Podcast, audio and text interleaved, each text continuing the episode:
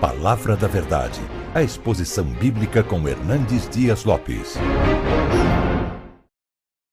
Amados, então nós vamos abrir a palavra de Deus é, para o nosso ensino nesta noite.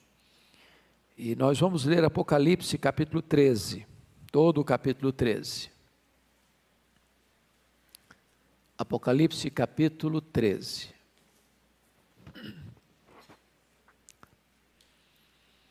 Está escrito o seguinte: Vi emergir do mar uma besta que tinha dez chifres e sete cabeças, e sobre os chifres dez diademas, e sobre as cabeças nomes de blasfêmia. A besta que vi era semelhante a leopardo, com pés como de urso e boca como de leão. E deu-lhe o dragão o seu poder, o seu trono e grande autoridade. Então vi uma de suas cabeças como golpeada de morte, mas essa ferida mortal foi curada.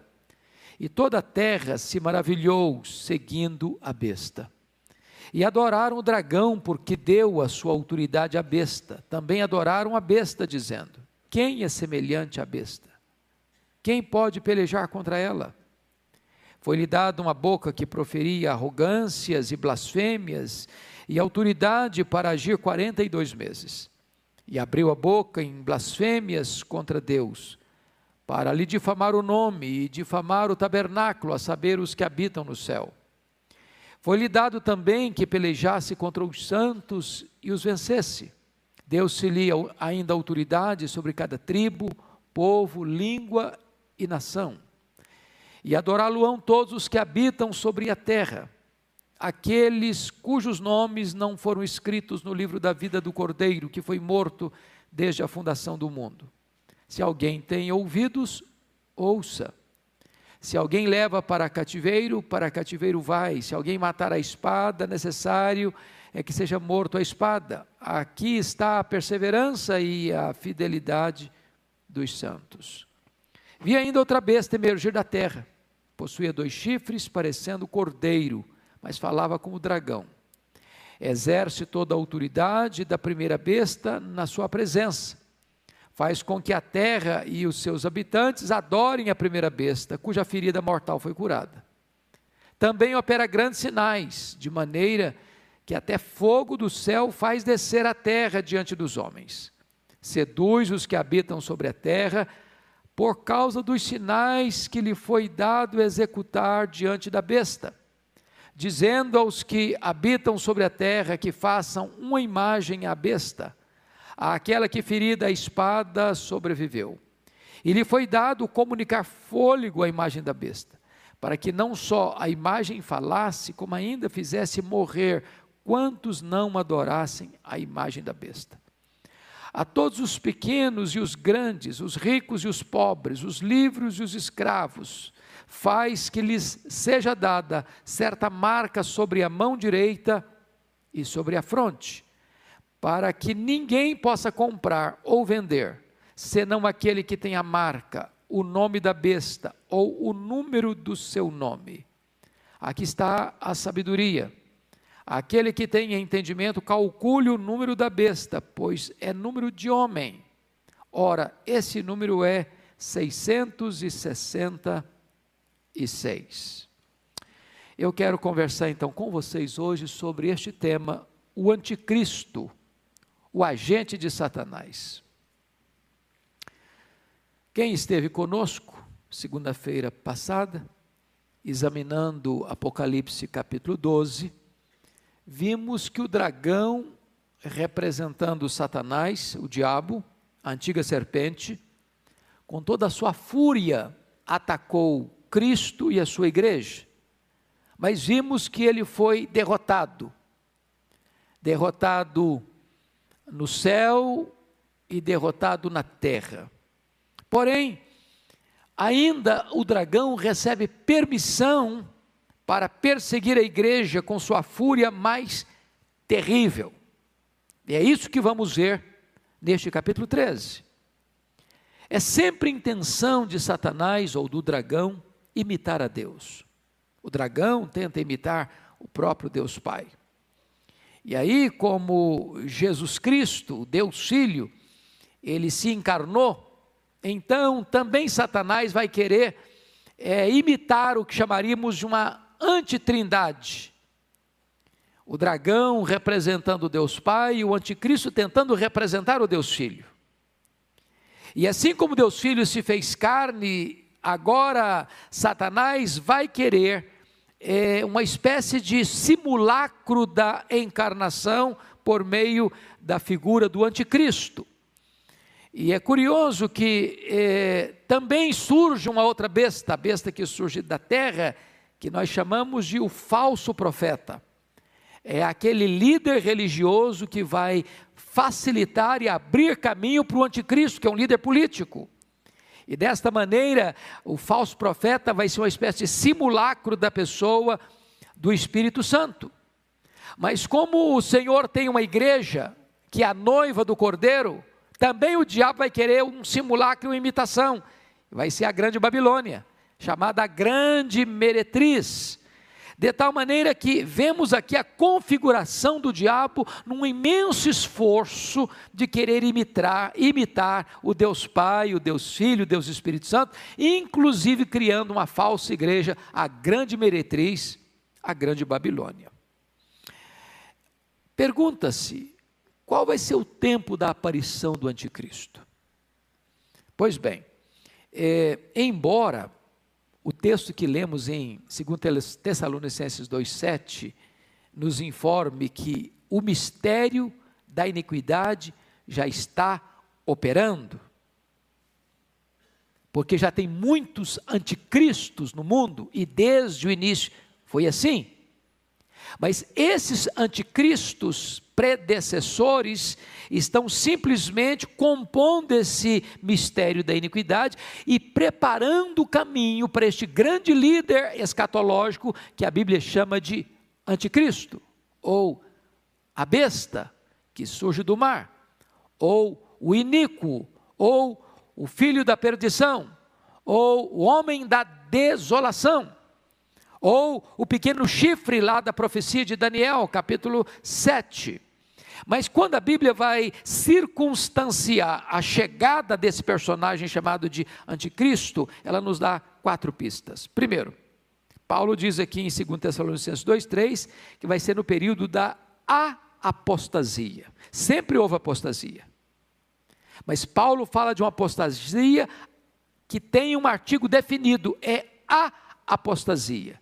Juntamente com a apostasia surge o homem da iniquidade. Então, vai ser um período de grande apostasia, como nunca foi vista. Segundo, de acordo com Mateus 24, 21 e 22, no sermão profético de Jesus Cristo, vai ser também no período chamado de a grande tribulação. Terceiro, é, vai ser também no período em que vai haver a revelação do homem da iniquidade. Nesse período da apostasia, surge o homem da iniquidade. Vale dizer que homem da iniquidade, em 2 Tessalonicenses 2,3, a palavra iniquidade ali, aí é anomia no grego. Ou seja, ele vai ser um homem sem lei. Se a apostasia está dominando, e o que é a apostasia? É a desistência da verdade, é o abandono da verdade, é não acolher os absolutos, é rejeitar qualquer parâmetro absoluto na vida, seja teológico, seja moral. Então, notem vocês que o anticristo vem exatamente nesse lastro, vem exatamente com essa bandeira, já que o mundo não quer absolutos, o mundo está rendido ao relativismo, é terreno próprio para ele chegar, ele será o homem da iniquidade, o homem sem lei. E, finalmente, esse período é chamado de o pouco tempo de Satanás. Pois bem, vamos analisar agora as várias facetas do anticristo. Eu quero trabalhar essa questão da contextualização melhor para a gente entrar na exposição de Apocalipse capítulo 13. No livro de Daniel, capítulo 7, fala também desse personagem. E esse personagem é retratado como a figura de quatro feras: o leão, o urso, o leopardo e outro animal terrível, que a Bíblia não menciona por nome trazendo a ideia de que esse personagem chamado Anticristo vai incorporar nele mesmo toda a fúria, todo o poder e toda a destruição dos grandes impérios daquela época: Império Babilônio, Império Medo-Persa, o Império Greco-Romano, o Greco-Macedônio e o Império.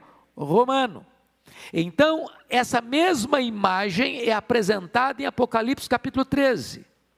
Este homem vai configurar nele mesmo o poder e a fúria dos grandes impérios megalomaníacos e terríveis impérios do passado. Ele vai ser chamado de o pequeno chifre. E está escrito em Daniel 7,21: Eu olhava e eis que este chifre fazia guerra contra os santos e prevalecia contra eles. O anticristo vai fazer guerra contra o povo de Deus e vai prevalecer contra o povo de Deus, no sentido de levá-lo à morte, não à apostasia. Nesse sentido, ele prevalece. Mas Apocalipse 12, 11 diz que quando um cristão, diante de uma situação de perseguição, onde ele deve optar ou pela vida ou apostatar da sua fé, ele opta morrer do que apostatar, e desta maneira, o anticristo prevalece contra esse santo, matando-o. E na mesma medida, esse santo prevalece sobre o anticristo, derrotando-o, porque a igreja derrota o anticristo é pela, pelo sangue do cordeiro e pela palavra do testemunho, mesmo em face da própria morte, não amaram a sua própria vida. Pois bem, queridos irmãos, ainda Daniel 7,25 diz que o anticristo proferirá palavras contra o Altíssimo, magoará os santos do Altíssimo, cuidará de mudar os tempos e a lei, e os santos lhe serão entregues nas mãos. Vai ser um tempo de terrível perseguição. Quando você vai para o ensino de Jesus em Mateus 24, a versículos 15 a 28, Jesus faz uma introdução do anticristo na figura de Tito Vespasiano. Se você começar a ler Mateus 24, no sermão profético, você vai perceber que Jesus está falando da invasão de Jerusalém no ano 70. Mas ele faz essa introdução para levar você a uma análise mais profunda e mais longínqua da figura do anticristo. Da figura do anticristo. Da mesma maneira que a, o ataque a Jerusalém no ano 70, por Tito Vespasiano, entrando, destruindo, arruinando, queimando, massacrando, matando, é, e de uma forma tão avassaladora, vai ser desta maneira que este maior inimigo, ou mais terrível inimigo da igreja, vai atacar os santos. Né? E agora você pode olhar comigo ah, qual é a descrição que João faz. Aliás, Preste bem atenção nisso. Dos escritores bíblicos, o único que chama esse personagem de anticristo, o anticristo, é o apóstolo João, e não em Apocalipse, mas nas suas epístolas. Daniel não o chamou de anticristo, Jesus não o chamou de anticristo, Paulo não o chamou de anticristo, quem o chama de anticristo é o apóstolo João. E o apóstolo João é, vai dizer que já saíram muitos anticristos por aí. O mundo está cheio deles. Por que, que significa a palavra anticristo? Anticristo pode ser tanto um Cristo substituto, como um opositor a Cristo. Esse prefixo anti pode significar um substituto, um outro Cristo, ou um opositor ferraz, ferrenho de Cristo, ferrenho de Cristo. Então, na verdade, há muitos anticristos. Todo aquele que nega que Jesus Cristo é em carne, esse é o anticristo. Em outras palavras, por que João está dizendo isso? Se vocês ah, se lembram, é, no final do primeiro século, quando João escreveu o seu evangelho, as suas três cartas e o Apocalipse, estava dominando o mundo o pensamento grego. Vocês sabem disso. Roma dominou o mundo politicamente, mas Roma não conquistou, não conseguiu dobrar o mundo do ponto de vista filosófico. O, a filosofia grega, o pensamento grego, a língua grega dominava o mundo. Qual era o problema do pensamento grego? O pensamento grego era dominado pelo dualismo: matéria má, espírito bom. Então, para os gregos, Era impossível você afirmar que Jesus Cristo tinha um corpo físico, que tinha se encarnado, porque se a matéria era má. Jesus Cristo não podia ser Deus e homem ao mesmo tempo, porque não podia ser bom se ele tinha um corpo e a matéria é má. Então eles negavam a encarnação. E aí João vai dizer que todo aquele que nega que Jesus Cristo veio em carne, esse é o anticristo. Ele nega a divindade de Cristo, ele nega a perfeita humanidade de Cristo, ele nega Cristo. Então, João vai tratar dessa questão desse anticristo, que muitos já saíram, mas ah, ele vai falar de uma última hora, onde vem um personagem chamado de o anticristo. Como é que Paulo chama esse, esse indivíduo? Como é que Paulo descreve esse indivíduo? No texto que nós lemos, Paulo vai dizer que o anticristo surgirá na grande apostasia. Você acha que está tendo apostasia hoje? Você já poderia caracterizar o mundo hoje como um período de a apostasia? Pense comigo. Pense comigo. Se você olha para o berço do protestantismo, que é a Europa, praticamente a Europa toda hoje apostatou. Praticamente. A Europa hoje é um continente pós-cristão. Se você para para perceber que o Ocidente é evangelizado a partir da Europa, da Europa vem para a América do Norte. Hoje, boa parte das igrejas históricas da América do Norte já também estão se apostatando. O liberalismo entrou. Os seminários tomados pelos liberais, não se acredita mais na Bíblia. As denominações históricas hoje estão perdendo membros ano após ano, ano após ano, ano após ano. Se você olha para a América do Sul, você vai encontrar tanto o liberalismo de um lado, quanto o sincretismo religioso do outro. Se você olha para o Oriente, você vê que as grandes religiões orientais, inclusive o islamismo, que hoje é a maior religião isolada do mundo, com mais de um bilhão de adeptos, negam a Cristo, budismo, hinduísmo e etc, etc. As seitas entrando. Quando você olha todo esse panorama, você pode dizer: não, nós chegamos a esse período de apostasia. E Paulo vai dizer que esse anticristo não é uma instituição, não é um governo geral, é uma pessoa. E diz o versículo 4 que ele vai ser objeto de adoração, que ele vai se assentar na casa de Deus como próprio, como se fosse Deus, exigindo adoração como se fosse o próprio Deus. A Bíblia diz que vai se fazer milagres de mentira.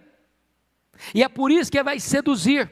Agora, para um pouquinho, só na cultura brasileira, vocês acham que os falsos milagres têm sido usados hoje no campo religioso para atrair gente, para enganar pessoas, para juntar multidões? Pois essa é uma estratégia antiga. Essa vai ser a estratégia do anticristo. Ele vai realizar milagres, até fogo do céu vai cair. Para quê? Para seduzir as pessoas com poder sobrenatural. E então diz a Bíblia que ele só pode ser revelado depois que aquilo e aquele que o detém for removido, versículos 6 e 7, segundo Tessalonicenses, mas aí fica uma coisa complexa de você entender, e eu hoje não estou com muita preocupação de pregar um sermão como se fosse um sermão, mas quero mais dar uma aula, porque esse assunto é complexo, e é preciso que a gente examine com, vagar com vocês. Então veja bem, o que que Paulo está querendo dizer com isso? Lá em 2 Tessalonicenses capítulo 2, preste atenção lá comigo versículo de número 6, ele diz assim: E agora sabeis o que o detém. Mas no verso 7, ele muda a figura e diz o seguinte: com efeito o mistério da iniquidade opera e aguarda somente que seja afastado aquele que agora o detém. Então ele diz de o que o detém e aquele que o detém. Pergunta: o que detém o anticristo? Quem é aquele que hoje está detendo o anticristo? Por que, que ele não se manifestou ainda? Então vamos parar um pouquinho para pensar. Ele vai ser o homem da iniquidade. O que, que é iniquidade? Anomia, o homem sem lei. Então, uma, a maioria dos estudiosos entende que o que o detém é a lei. Você vive no Brasil, o que, que nós temos no Brasil? Uma Constituição, não é isso? Nós somos regidos por essa Constituição. Tem normas, tem regras, tem leis, tem parâmetros. Se um governante quebrar, ele, se torna culpado. Se um cidadão comum quebrar, ele se torna culpado. Ele vai ser julgado de acordo com os parâmetros, com as leis prescritas ali. E o que é aquele que o detém? É o governo institucionalizado. Não importa o regime de governo. Existe um governo, existe norma, existe lei, existe parâmetros. O que o texto está dizendo é que quando o anticristo vier, ele vem como um líder mundial. E ele entra exatamente nesse veio do relativismo, ele entra exatamente nesse veio, nesse veio onde as pessoas não querem regras, não querem normas, não querem leis, não querem parâmetros, não querem absolutos. E ele chega exatamente nessa conjuntura para oferecer ao mundo que está caótico um tempo de paz e prosperidade.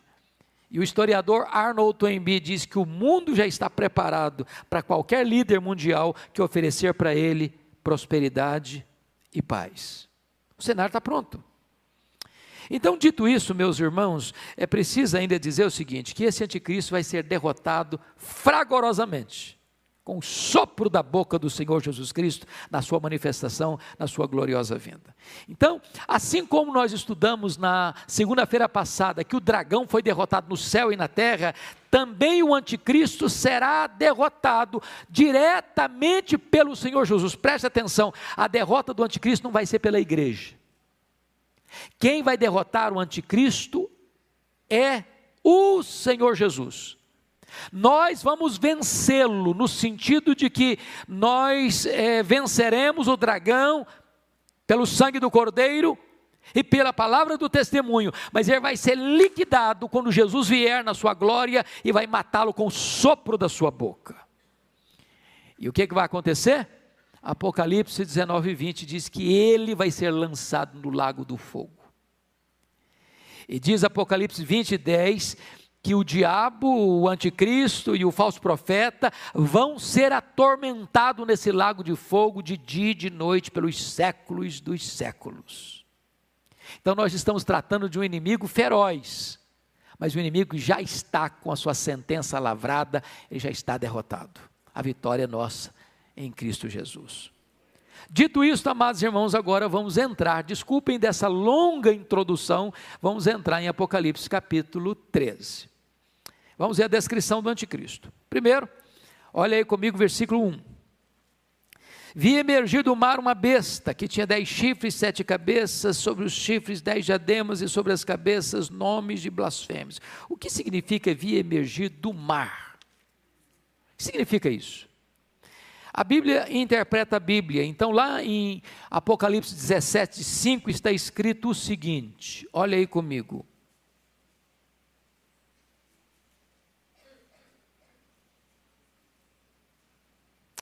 Apocalipse.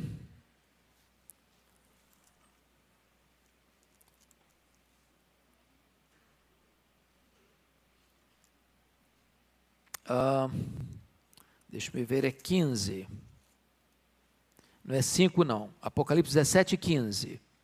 Falou-me ainda: as águas que viste, onde a meretriz está assentada, são povos, multidões, nações e línguas.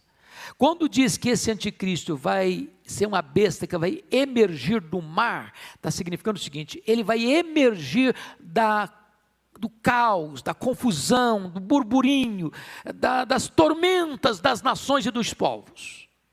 É nessa conjuntura de caos político, de caos, caos econômico, de caos social, de caos moral, de caos religioso, de apostasia, é nessa conjuntura que ele se levanta e que ele se desponta.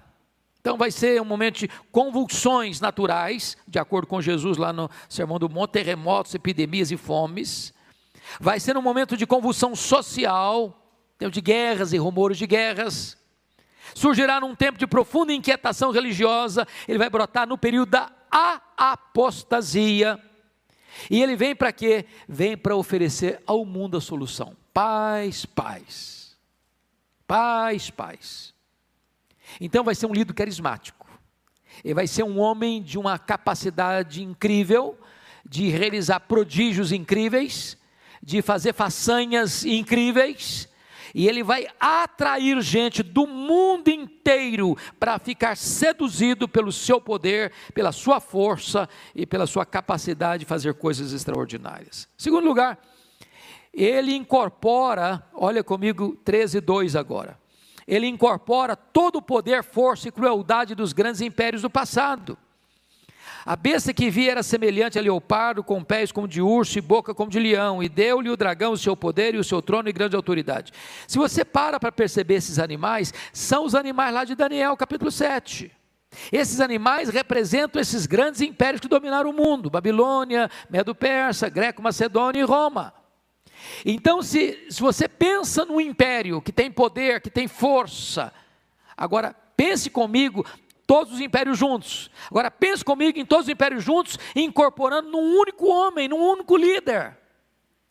E pensem mais que esse líder não tem apenas toda a força desses impérios políticos, mas tem a própria força e autoridade de Satanás que lhe é concedida. Então ele vai ser um líder incomum. Ele incorpora todo o poder desses impérios anticristãos. Mas mais ainda, terceiro lugar, ele agirá no poder de Satanás. Olha comigo o versículo 4. E adorarão o dragão, porque deu a sua autoridade à besta. Também adoraram adoraram o dragão porque deu a sua autoridade à besta, e também adoraram a besta, dizendo: Quem é semelhante à besta? Quem pode pelejar contra ela? Preste bem atenção nisso aqui. É, porque esse líder é uma espécie de encarnação de Satanás, o dragão, e porque Satanás vai dar para ele seu poder e sua autoridade, as pessoas no mundo inteiro vão adorar o dragão. Irmãos, nós estamos vivendo uma época de reavivamento satânico. Nenhuma religião cresce mais no mundo hoje do que o satanismo. Hoje as pessoas não têm mais constrangimento dizendo eu adoro a Satanás. E dispor isso em praça pública. Então, essa época vai ser uma época em que o diabo vai ser adorado abertamente e as pessoas vão adorar o próprio anticristo, a própria besta, com uma grande pergunta: quem poderá pelejar contra ela. Olha o versículo 4. Quem é semelhante à besta e quem pode pelejar contra ela? Ou seja, ele é um líder singular e ele parece um líder, um líder imbatível. Esse, essa vai ser a grande opinião das pessoas no mundo inteiro. Mas mais um pouquinho, vamos pensar nisso. Esse anticristo, ele vai realizar, além desse poder, grandes milagres. O texto de Paulo chega a dizer que o aparecimento do iníquo é segundo a eficácia de Satanás com todo o poder e sinais e prodígios da mentira.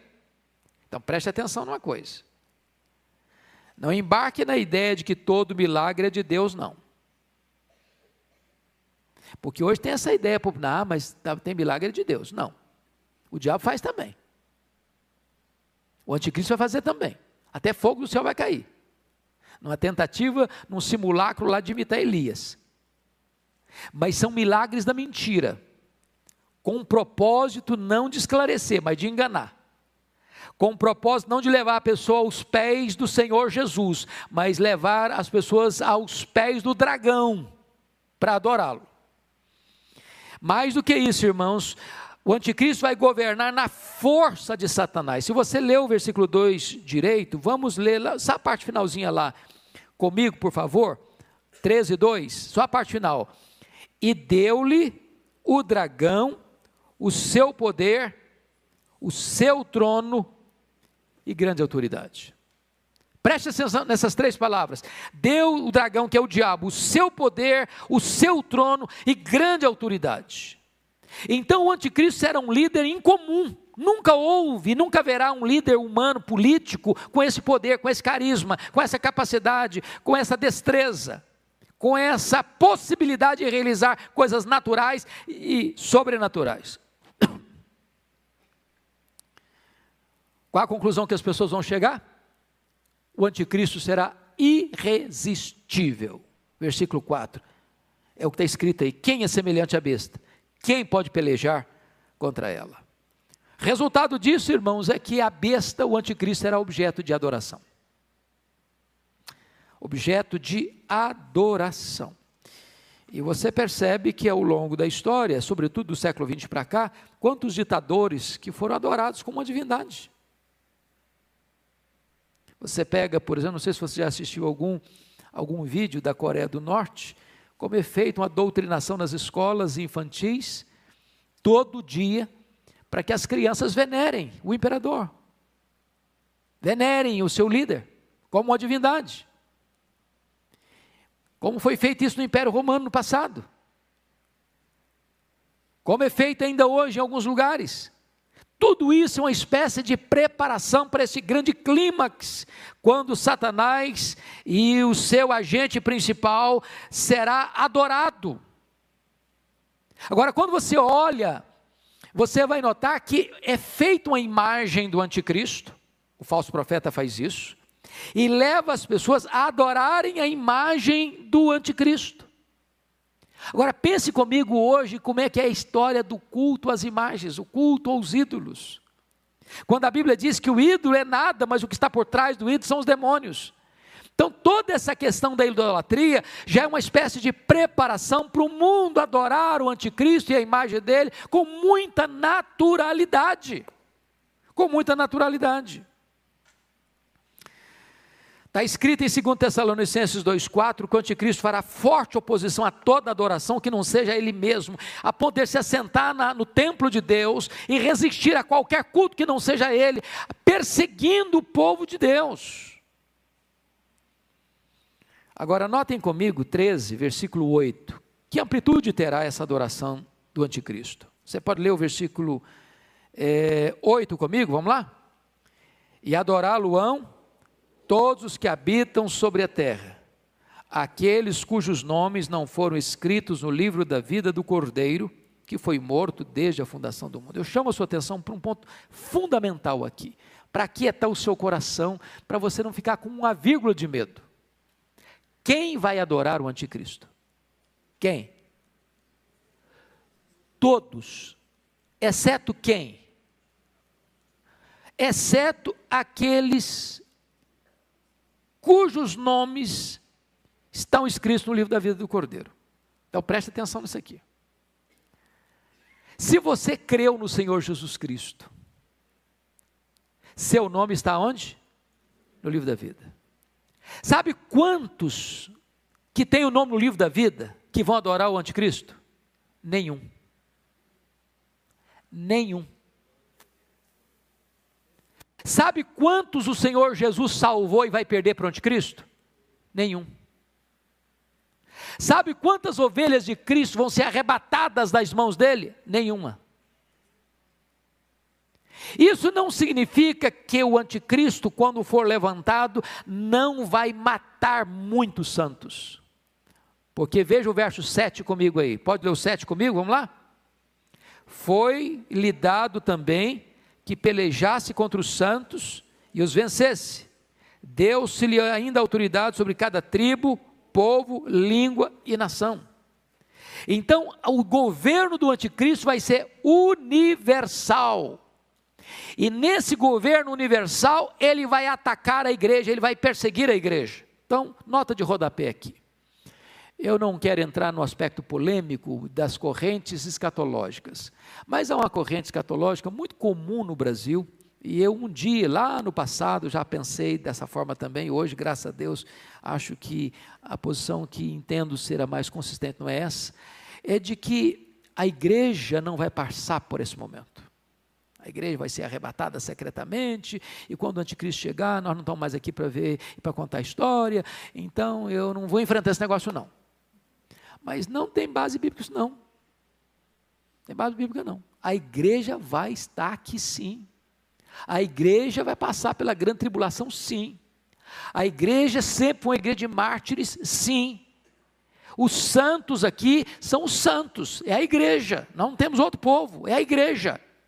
É a igreja.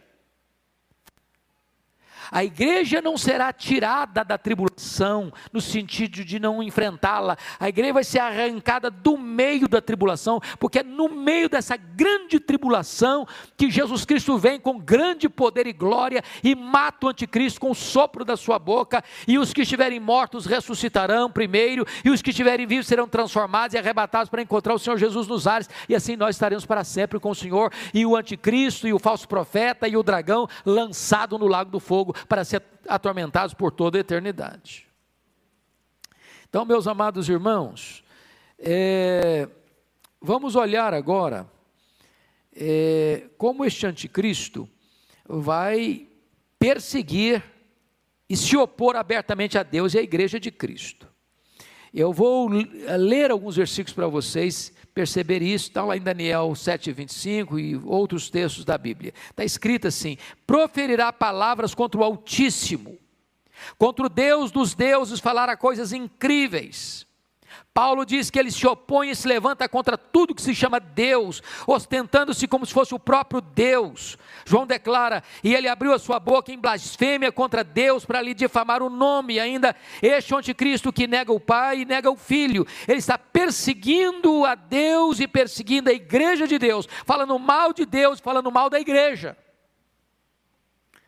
Se você percebeu comigo, olha aí versículo 6, 13, 6. Você pode ler? Pode abrir comigo? E abriu a boca em blasfêmias contra Deus, para lhe difamar o nome e difamar o tabernáculo, a saber, os que habitam no céu. Vamos entender isso aqui. Ele não pode lutar contra Deus, ele não pode lutar contra os crentes que já morreram e foram para o céu. O que é que ele fala? É blasfema, fala mal. Ele insulta. Os que estão na terra, ele vai lutar contra eles e prevalecer. O que significa prevalecer? É a ideia de que um dia, possivelmente, se nós estivermos vivos nessa geração, vamos ter que enfrentar isso. Ou você nega Jesus, ou eu te mato. Algumas pessoas dizem, ah, pastor, mas eu acho que eu não tenho coragem, não. Eu, eu, assim, na hora eu fraquejar. E se na hora eu não tiver peito e coragem? Deixa eu dizer uma coisa para vocês. Os mártires que foram para as fogueiras, que foram para as arenas, que enfrentaram feras, que foram crucificados, eles eram gente igual a você e a mim. Eles não eram super crentes, eles eram crentes. Se Deus permitir que a nossa geração enfrente uma situação dessa, Ele mesmo nos capacitará para enfrentar, irmãos. É óbvio. Essa força não vem de dentro, essa força vem de cima. Essa força não vem da terra, vem do céu, não vem do homem, vem de Deus. Louvado seja o Senhor, se nós precisarmos fazer uma opção entre a apostasia e a morte, nós que pela graça de Deus somos lavados no sangue do Cordeiro e temos nosso nome no livro da vida, nós não titubearemos. Agora, os crentes nominais não vão aguentar. Sabe o que é crente nominal? É o crente que é membro da igreja, mas nunca nasceu de novo. É o crente que tem nome de crente, tem o nome no rol da igreja, mas ele nunca teve uma experiência de conversão, de novo nascimento. O nome dele está no rol da igreja, mas não está no livro da vida. Esse não vai aguentar, esse vai apostatar, esse vai abandonar, esse vai adorar o anticristo. Esse vai fugir da morte. Esse vai se render ao dragão e ao seu enviado. Agora, notem vocês, e eu quero é, concluir aqui a manifestação do anticristo. É, hoje ele está presente nos seus precursores. Há muitos anticristos. Se você me pergunta se o anticristo está aqui, eu não posso afirmar. E penso que aquele que afirmar corre um grande risco. Porque se ele é um homem, e se ele já está presente, eu estou marcando a segunda vinda de Cristo. E marcar a segunda vinda de Cristo é uma tolice. Toda pessoa que marcou, fracassou. Fracassou. O que nós podemos afirmar, e Paulo já afirmava no primeiro século, é que o espírito da iniquidade já opera. Que os anticristos estão por aí. E todos eles são precursores deste o anticristo. E este o anticristo virá quando? No período de a apostasia, da grande tribulação e do pouco tempo de Satanás. Quando ele se levantar, então de fato será esse tempo de anarquia, de apostasia, sem lei, quando ele vai se apresentar como alguém para reunir é, tudo e todos à sua volta. Muito bem. É, qual é o seu número? Está escrito aí, capítulo 13, versículo 18. Eu quero ir para o finalzinho agora. Ora, o seu número é 666. O que significa isso? É claro que ao longo da história muita gente pensou muita coisa sobre esse número. Lá no primeiro século, todo mundo tinha certeza que era o Nero. Depois que o Nero morreu, eles pensaram que o anticristo seria o Nero redivivo. É por isso que quando Domiciano assumiu o governo em 81, ele foi chamado de segundo Nero. Depois, na Idade Média, nos reformadores, nas confissões reformadas do século XVI e XVII, todos pensaram unanimemente que o anticristo era o Papa. E fizeram até algumas, algumas análises muito curiosas, porque se você botar vicários filidei em algarismos romanos, ah, dá exatamente meia, meia, meia. Então os reformadores todos não, o anticristo é o Papa, e eles tinham motivos. Por que, que eles tinham motivos? Pensem comigo. O papado historicamente começou em 664, 607, digo, 607, com Bonifácio III. Pega comigo que a reforma aconteceu em 1517, certo? Então nós estamos falando aí de praticamente mil anos de apostasia, de desvio da verdade, de opressão à igreja, de massacre aos cristãos. É claro, se você tem mil anos nas suas costas, numa liderança dessa forma, talvez você subscrevesse a mesma ideia. Hoje alguém pensa que o anticristo ah, foi o Hitler, outro pensa que foi o Mussolini.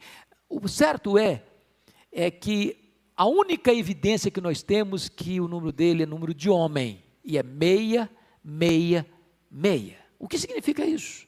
Penso eu que a melhor interpretação é que o tríplice 6 é o tríplice imperfeito.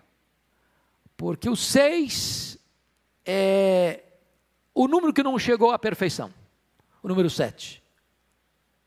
Se ele é o tríplice 6, ele é a completude da imperfeição, da iniquidade, da maldade, da crueldade, da violência, como todo o livro de Apocalipse é um livro altamente simbológico e enigmático no que tange aos seus símbolos e figuras, João certamente está querendo dizer que o anticristo vai reunir em si a plenitude da imperfeição, da iniquidade, da violência e da maldade.